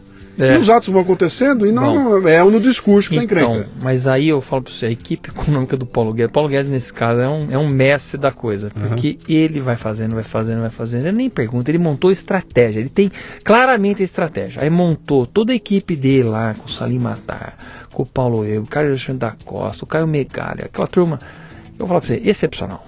E a turma está trabalhando com propósitos. Sim. Todo mundo propósito. Sabe que tem uma vantagem lá, cara? Ninguém está lá por salário. Uhum. Ninguém. A maior parte daquela turma já, já teve, já, já fez o dinheiro dele, já fez os Sim. recursos dele. Tá todo mundo com o propósito de, de fazer mudar, um Brasil diferente. Porra, sabe, tem gente que tem muita grana lá. Tem muita grana. Mas eles falam assim, agora é nossa vez de fazer esse Brasil dar certo. Não é gente que está lá para falar, oh, como é que eu vou ficar rico e tal. Isso é uma coisa que eu falo do problema do, do, de uns caras meio vira-lata, uhum. que acham assim, agora nós vamos fazer nosso pé de meia. Não tá. Eu vejo o propósito. Puta, eu fico muito animado uhum. com isso. Essas pessoas não ficam deslumbradas com nada. Sabe, está todo mundo é, próximo do poder, o verdadeiro poder máximo que nós estamos no Brasil, mas com propósito. Está acontecendo. Estamos entregando. A coisa está acontecendo. E a, até um ponto, digo o seguinte: o próprio Salim Matar, que está na parte de desestatização lá. Sim e mais propriedades do Como governo. É que é o, o, bilionário dono da locadora que não paga imposto. Localiza, localiza lá. Aí o que acontece? Ele, cara, já está vendendo as ações, ele está passando, assim, tirando as ferramentas de uso de um eventualmente governo que queira se assim, vou usar agora essa estatal para isso, usar aquele uso é, chama estratégico. Ele está acabando com as ferramentas de uso estratégico. Então chegaram ao final desse governo, vai sobrar o essencial. Sim. Provavelmente a Petrobras ainda vai estar tá aí, talvez alguma outra empresa estatal, mas a maioria vai ter que passar. E vai ter brigas feias. Uhum. Eu tenho certeza que vai ter brigas feias. E aí é que é a coisa que eu falo que ela está avançando. O Tarcísio da infraestrutura, cara, ele fala, ele fala agora um pouco mais, mas ele vai entregando muito mais do que ele fala. Sim. Muito mais. A eu tive lá, tá cara, eu, eu, fiz a palestra de encerramento da semana de comemoração do centésimo, quinquagésimo aniversário do Ministério da, da, da Infraestrutura. Né? Eu estava lá, ah, encerrou o evento com a minha palestra, quando terminou, teve um bolinho lá fora e o Tarcísio apareceu Olá. de camisa e tudo mais. E eu conversando com o povo todo lá, fui lá, cumprimentei, etc e tal. E aí fui falar com os meninos que trabalham lá há algum tempo, né? E eles disseram para mim, falaram, olha, eu estou aqui há, no Ministério há 8, 10, 15 anos Teve um ministro que eu nunca vi a cara dele, cara. Ele chegava pelo elevador especial, especial. saía por ali. Eu nunca vi a cara do ministro. Ah. É a primeira vez que eu estou aqui, ele está do meu lado, de camisa, ele conversa comigo, ele vem aqui, ele fala com a gente. Então, tinha ali um entusiasmo lá dentro. Uhum. Cara, eu fiquei encantado quando eu vi aquilo. Aquele, eu, eu, vi o povo todo junto lá, né? E o pessoal animado na hora da fala, cara, nego chorando, entendeu? Comemorando os 150. Mas, mas isso é bonito mesmo. Eu vou, eu vou falar assim, por exemplo, Paulo Guedes, parece um cara que é, mistifica, tá, não sei o quê. Eu já participei de três almoços com ele, dois assim, petit comitê mesmo. E ele foi falar com a frente parlamentar da química e a frente parlamentar da indústria da máquina. Normalmente com gente que os, os ministros não vão escutar. Ele falou assim: aonde nós estamos atrapalhando vocês.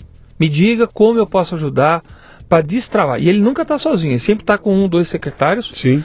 Aí o cara falou assim: olha, o problema é o seguinte: o gás ainda está muito caro no Brasil, nós estamos pagando 13 dólares o BTU, já tem a 7, mas eu não consigo porque a Petrobras simplesmente tem o direito do monopólio e tal. Ele falou: fala para o Castelo Branco, resolve esse problema. Isso aí não é possível. Se a gente pode diminuir o gás para poder aumentar a competitividade da empresa, nós, das empresas no Brasil, nós vamos fazer isso.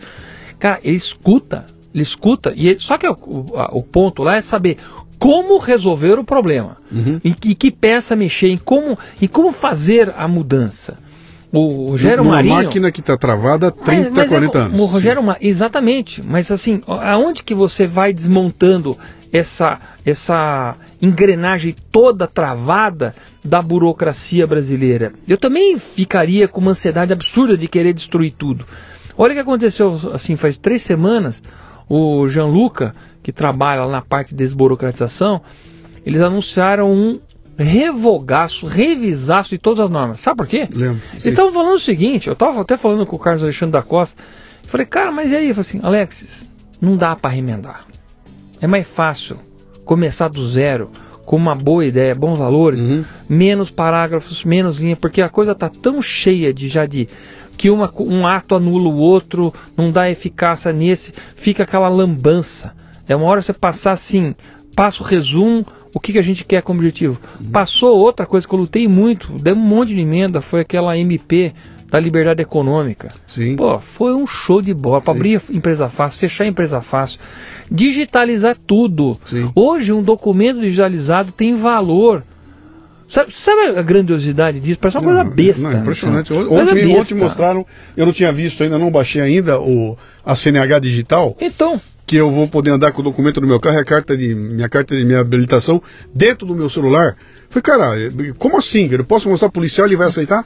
Vai, que agora tá valendo. Vai. Cara, isso, muda muito. não, a gente está fazendo o governo digital, mas assim, os bancos ficavam quase loucos de toneladas de documentos que eles tinham que guardar em papel para o INSS 20 anos. Agora você digitaliza com uma chave, uma chave criptográfica que seja, tá valendo com o documento, é arquivo e morre assunto. Sim. Meu, é uma revolução nisso que nós estamos fazendo. Parece pequenas coisas, mas quando a gente vai somar tudo isso, o, o cidadão brasileiro daqui a pouco ele vai ter a sua plena cidadania. Aliás, é uma briga minha, né? Você lembra meu slogan? Para um Brasil mais simples, para poder viver, para poder empreender e para você exercer tua plena cidadania. Porque um governo complicado é para quem pode. Uhum. Um governo simples é para todo brasileiro. Uhum. Então, o dia que tiver o governo digital dentro de um celular, pô, nós vamos poder. não- eu não preciso mais levar certidão negativa de porcaria nenhuma. Eu vou Sim. falar assim: eu sou esse cidadão aqui, o cara vai, ah, tá tudo certo, o que, é que você quer? Pronto. Sim. Hoje é aquele inferno de pegar um monte de certidão negativa de tudo que é débito fiscal, Sim. trabalhista. Não, e, e que tem validade, né? Daqui a um mês não vale Ah, mais. e Né? até Dois até, vale de morte, até É atestado de óbito tem validade no Brasil. É isso aí. Não, mas, mas vai comprar um terreno no Brasil, que você tem que levar de documento Uhum. para deprovar que aquele terreno não tem nenhuma sei, pendência, meu, devia valer o que está no cartório. Se o, se o terreno não tem nenhuma pendência, não, não, não bloquearam, tá livre. Uhum. Ah, esqueci. O problema é teu, meu amigo. Você esqueceu, o problema é teu. Ah, mas o INSS pode durante 20 anos requer aquilo. Não pode, meu amigo. Se tiver já problema, já trava as coisas Uhum. e resolve o problema. Agora tem que dar segurança jurídica para as coisas irem para frente. Porque vem aquela frase do Malan, né? No Brasil até o passado é incerto. É verdade. Cara, não dá É mais. é temos, que, temos que ir para frente. O, o STJ quis mudar agora o passado, né? É. Meu caro, vamos lá, você vai fazer um ano. Você está com 10 meses, é isso, de mandato? 10, 11? Não, 9? É, porque a gente entra primeiro fevereiro, fevereiro, né? É fevereiro, vamos lá. Vai, dá para né? completar. Efetivamente dá para 10 meses, completar né? um ano aí. Olha, É. olha para trás para você ter um ano aí. E eu imagino que a maior parte do seu trabalho foi housekeeping, né? Preciso botar as coisas em ordem, arrumar tudo, né? É, É. etc e tal. Como é que você avalia esse primeiro? Primeiro eu quero que você avalie como o teu, Sim. depois o, o novo e aí o, o, o- Eu- o eu- ambiente político como Eu diria o seguinte, o meu tive um desperdício de tempo e até de localização, que foi aqueles eventos no começo do ano, aquelas bobagens lá de auxílio moradia, aquelas coisas. Ah, também teve um erro meu de poder compor melhor a minha equipe que estaria no meu gabinete, que eu acho que eles podiam entregar mais para mim. Apesar de que eu sou muito autossuficiente, eu sou um cara locomotiva, muito determinado, tem hora que você precisa de mais apoios, eu acho que podia ser mais eficiente. Uhum. Você tem quantos auxiliares hoje lá? Eu tenho seis hoje. Seis. Seis. E, e- e é suficiente? Porque tem É, aquela história, não, né? eu- ah, eu- o cara se- tem 20. Eu acho 25, não, não, não. ah. Mas 20 é bobagem. 20 é bobagem porque o cara é um motorista, é um que é, engraxa a bota, é o outro que, que é representante dele lá em Resende, o outro que é representante. Não interessa aí, cara. Pra mim, eu não tenho representante em lugar nenhum no estado de São Paulo. Eu não tenho é, cabos eleitorais. Aliás, eu acho que é um absurdo você ficar mantendo às custas do Estado pessoas que são representantes. Na verdade, é para poder multiplicar ele na, na, nas próximas eleições, é para poder manter a, a máquina eleitoral a favor dele, quer dizer, o Estado financiando já de certa forma. Fora disso, porque hoje com redes sociais WhatsApp, as demandas vêm, você não precisa ir atrás delas. Então esse é o primeiro ponto. Eu acho que podia ter sido mais eficiente algumas coisas assim. Não acho que houve grandes perdas. Acho que talvez pudesse ter mais coisas. Mas também foi o primeiro ano desse governo, que é um governo, vamos lembrar, que está desfazendo tudo que foi feito durante três, 13 anos. Então é um governo que também teve muita dificuldade para poder avançar. Estou entregando números agora, no final do ano. Sim. Né, a bolsa indo, emprego subindo, é, é, taxa de juros lá embaixo, inflação, inflação lá embaixo. Cara, nós estamos com, estamos com uma, uma, fotografia bonita uhum. para poder ir para o próximo ano. Uh, também eu estou revendo pessoas dentro do meu gabinete que eu também quero que elas sejam mais eficientes. Eu não preciso de mais do que seis pessoas se elas forem realmente capazes, comprometidas e bem eficientes. Legal. Mas isso significa comprometimento. Todo mundo tem que estar no mesmo propósito, na mesma página, com a mesma pegada. Isso faz parte de você talvez mexer um pouco mais aqui e ali. Uhum. Mas assim, tem a boa equipe. Tinha, tinha uma frase boa que eu gostava muito, um gringo, uma vez falou assim: contrate as melhores pessoas que você puder contratar, dê um bom ambiente de trabalho e deixe elas trabalharem. Uhum. É isso a minha pegada. Eu tenho essa coisa de liberdade com responsabilidade, mas a gente tem que entregar o comprometimento, que é a primeira frase. Ganhei a eleição, uhum. agora temos que entregar. Tá. Uh, o Partido Novo. Não, antes do Partido Novo, uh, você ainda. Você está entrando no, no, segundo ano do mandato. Preparado. Muito Com preparado. a faca nos dentes. Faca e, no e, dente, e, dominando mais do, o, uma coisa que é complicada lá dentro, que é o regimento e, a, as jogadas. Tá. Para poder ser mais eficiente e estar tá mais, mais. Talvez tenha perdido assim, podia ter falado melhor uma matéria não foi grandes perdas, mas acho que dá para melhorar isso. Com certeza dá para melhorar. Entender melhor o ambiente. Eu também tive uma dificuldade interessante a saber quem são de fato os atores políticos. Quem é o cara do centrão? Que que ele é líder do quê? Qual que é o passado dele? Porque eu sou da indústria, eu não sou da política. Sim. Mas quem é um, político profissional conhece o currículo de todo mundo. Sabe onde estão os escândalos, quem pegou a mulher do outro, sabe aquelas coisas todas que os caras. Eu Nisso eu sou meio lerdão mesmo, mas meio naif novamente, mas assim, nem sei se eu também quero saber tudo isso. Uhum. É, eu estou mais focado naquela questão da produção. Mas você tem que saber o jogo. Você tem que saber quem quer. É. Não por uma coisa que normalmente eles gostam de ter, que é para poder chantagear ou saber que eu sei o que você fez no, no verão passado. Para mim não interessa porcaria, não. Para mim a transparência nesse sentido é importantíssimo. Uhum. É, mas eu acho que, que, acho que é, acho que é isso nessa questão pessoal, a pessoal. A partir do Partido Novo montou uma plataforma que é a liderança fantástica, aí é um trabalho muito bem feito pelo Paulo Ganini e pelo Thiago Mitrô. Grande Paulo e, e Marcel Van Hatten, os três fizeram um puta trabalho maravilhoso. Tá, ela tá base sólida, bem fundamentada, melhorando algumas coisas de nota técnica para a gente poder ser mais rápido e espertos. Aí nós perdemos algumas coisas de malandragem, mas a malandragem é do tempo, ó, entra com isso para poder provocar aquilo. Coisa que nós estamos aprendendo a jogar. Algumas coisas a gente incomodou o Rodrigo Maia, tá mandando, entrando com um dado de segurança para isso, para aquilo. A gente discutiu muito internamente, será que vale a pena? Será que não vale? Mas o Partido Novo tem essa independência. A gente não joga muito para agradar as pessoas, a gente vai para poder uh, ir com a coerência dos nossos valores. Uhum. Tem preços isso. Muitas vezes a gente não é chamado para nada. Né? Muitas vezes os caras nem. É, não é mesmo. Ela vê os penteiros, né? Os é, os penteiros, os negros vão, vão falar tudo tal. Aí eu, até, até outro dia o Thiago me trouxe assim, é melhor não convidar mesmo, porque se não convidar nós vamos acabar com toda essa, essa coisa. Então isso é, tem um certo, é, assim, a gente não consegue ser protagonista e não está nas comissões ainda, é, grandes relatorias, fica com coisas menores, mas está acontecendo bem. E a terceira era? Era o. Você falou de você, falou do novo, e agora eu quero saber desse conjunto aí, ó. Da, da, da Câmara, dos deputados, é, o que, que você assistiu esse ano lá, se você. É, eu... nós, temos, nós temos razão para estar esperançoso ano que vem? Tem, tem, tem, porque inclusive assim, muita coisa boa passou esse ano, apesar das dificuldades, a Previdência passou, o saneamento básico passou, tem outras matérias que estão passando ainda, reforma do ISS tal, tem coisas que passaram importantes. Uh, o ano que vem tem matérias outras importantes, até mais importantes talvez, que seja reforma tributária, reforma administrativa, que é o Ixi, custo do Estado, é, isso aí. Ixi. Não, mas ela vira, viu, cara? Ela vira. Eu acho que todas vão virar, mas eu tô, é, vendo a briga. tem, tem. É, mas a, o que acontece? A administrativa, o pessoal vai ficar chamando, vai ser corporativista, mas não é para eles, é para o futuro. Uhum. E aí nós vamos começar a jogar para a sociedade. É, você concorda que blá blá blá? Ele concorda que eles tenham esse privilégio? Blá, blá, blá. Aí você vai expor também as pessoas, as pessoas não vão sair, não, eu quero ter 60 dias de férias. Mas por que, que você tem 60 dias de férias? Uhum. Eu quero ter direito à estabilidade no, no D0. Mas como estabilidade, amigo? Você já mostrou se é, se é bom ou não?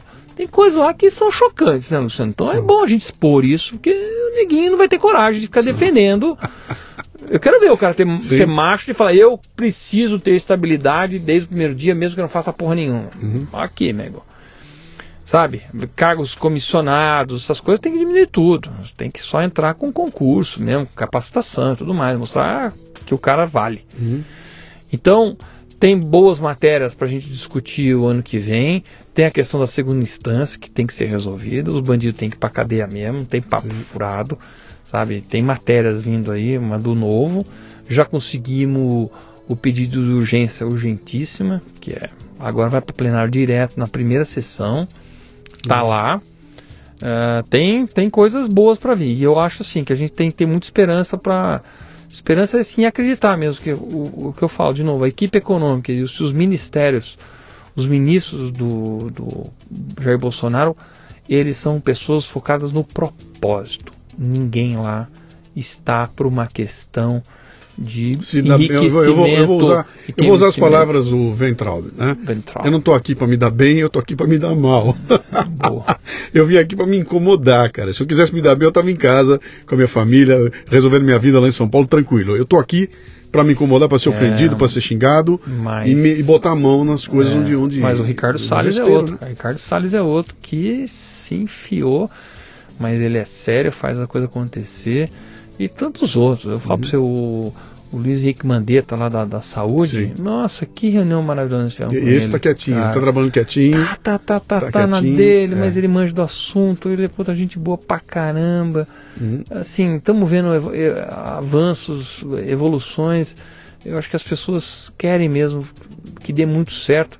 E eu lembro que eu até estou usando, né? O Brasil Sim. não tem como dar errado, vai dar muito certo. Não, Agora faz a gente trabalhar. É só tira da frente. E, os, e na renovação os, os política, é, Partido Novo vai lançar alguns prefeitos, não são muitos, são poucos. Uhum.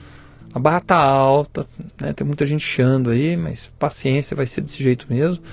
Agora, deputados federais estaduais de 2022. Vai vir uma. Arrebenta, cara. E é. Cidadão de bem que esteja escutando esse papo, acredite que você pode ser um bom candidato e ir lá Sim. ajudar o Brasil. Porque não adianta ficar no sofá reclamando. Sim. A gente tem que se mexer, sabe? Eu me incomodei bastante. Eu me incomodei bastante. Eu também podia estar tranquilo na sua vida lá. E, não, é. e não é isso. A gente tem que ser protagonista da história. E eu tô feliz é, de estar tá participando disso. Desse tem, momento, né? tem hora que eu estou numa reunião, você vê um monte de cara que fala, cara, nunca imaginei que ia estar com esses caras aqui. Sérgio Moro, tá, cara, gente boa. Outro dia convidou a gente para ir para Foz do Iguaçu para inaugurar um centro de. Bater um papo com uma pessoa super uhum. bacana, assim, simples, não é um cara distante, difícil. É isso a história. A, história é feita desses momentos, de, desses atos dessas uhum. coisas que estão acontecendo. Isso é gostoso, viu, Luciano? Aí eu falo para você, é o que está me dando muito prazer de estar tá lá. Está participando dessa revolução, dessa mudança. Acho que é isso é legal. Que legal, cara. Eu dá até inveja um pouco, dá um pouquinho de inveja. Então viu? venha.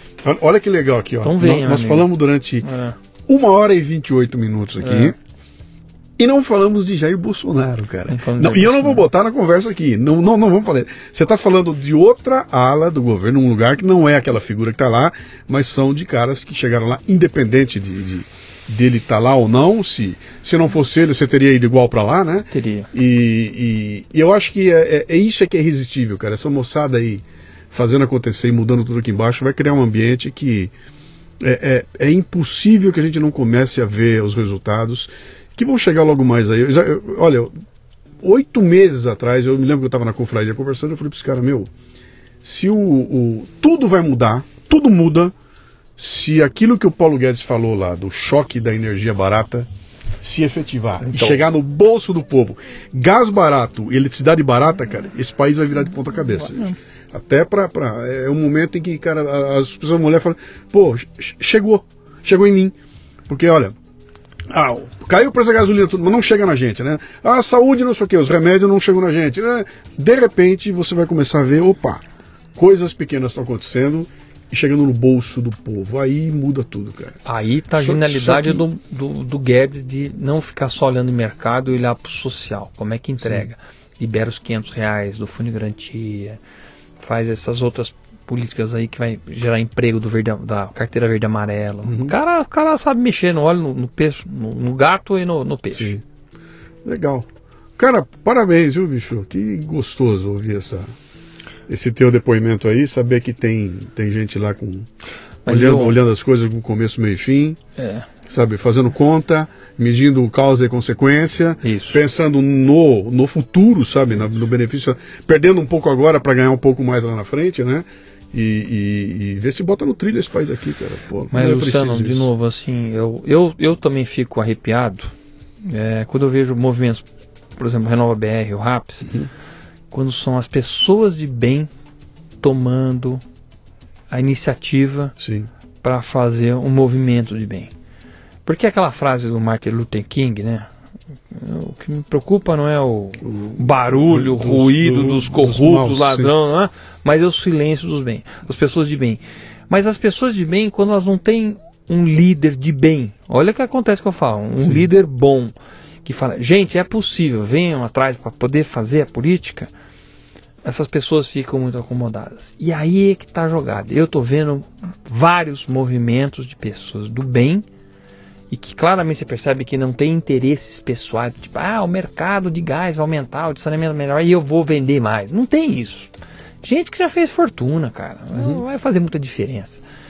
Mas gente que fala, nós temos que agora entregar para essa população que está desamparada, que o discurso de esquerda nunca resolveu o problema de forma sustentável. Sim, sim. O crescimento que nós estamos hoje é um, é um crescimento da iniciativa privada sem injeção de dinheiro público. Nós não estamos com uma Copa do Mundo que o governo está fazendo 17 estádios pelo Brasil inteiro, aí fala, ah, emprego zero. Lógico, com 17 estádios no Brasil inteiro, todo mundo virou pedreiro, tá certo? Todo mundo está trabalhando. Não estamos falando de Belo Monte, Santo Antônio, girar ao mesmo tempo, com, tratando um monte de gente. Nós não estamos falando de Jogos Olímpicos, que também foi uma bagaça de dinheiro público para poder fazer aquilo e renovar o Rio de Janeiro, e emprego assim abundante. Crescimento agora é a indústria, é, é o comércio, não tem dinheiro público. Esse é o crescimento sustentável que a gente precisa, cara. Importantíssimo isso. Uhum. Gente de bem, crescimento sustentável. Muito bem, meu caro. Muito obrigado, viu, essa, essa, essa tua disponibilidade de estar aqui conversando com a gente. Você sabe que esse, esse microfone aqui, não vou dizer que é seu, né? Não, é teu. É nosso, né? É seu. É Mas está aberto para vocês aqui, cara. Pô, eu tô aqui, eu tô eu tô entusiasmado com tudo aquilo que eu tô vendo. Estou feliz de ter, de alguma forma, participado, de, sabe, dando meu pitaco, influenciando um ou outro ali. Mas eu também acredito que o que vem pela frente aí é, é, é, é, o, é Brasil de volta aos trilhos, cara. Olha, demorou, mas acho que a gente vai chegar lá, sim. Vamos, e ainda tem três anos pela frente. E você que não gosta, paciência, cara. Você que quer a volta do que era antes, paciência. Você que acha que podia mais, também um pouco mais de paciência. Eu acho que a gente está devagarinho arrumando uma bagunça gigantesca. E como eu falei no começo, cara, vai, vai riscar o chão, vai quebrar a parede, vai desmontar o móvel, vai aparecer barata. Isso faz parte da mudança, cara. E lá na frente a gente vai estar tá com tudo arrumadinho, limpinho. E para essa pessoa seja honesta e seja responsável. Isso aí. Não fique torcendo para dar errado só porque você não vai com a cara dos que estão agora fazendo. Uhum. Por favor. Legal. É isso? Um abraço, cara. Obrigado. Beleza. Muito bem, termina aqui mais um Leadercast. A transcrição deste programa você encontra no leadercast.com.br. O Leadercast nasceu da minha obsessão pelos temas liderança e empreendedorismo. É em torno dele que eu construí minha carreira com mais de mil palestras, nas quais distribuo iscas intelectuais para provocar equipes e indivíduos, ampliar seus repertórios e sua capacidade de julgamento e tomada de decisão. Leve o fitness intelectual para sua empresa.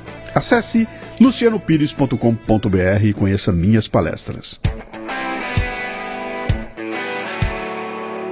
Você ouviu o Leadercast com Luciano Pires.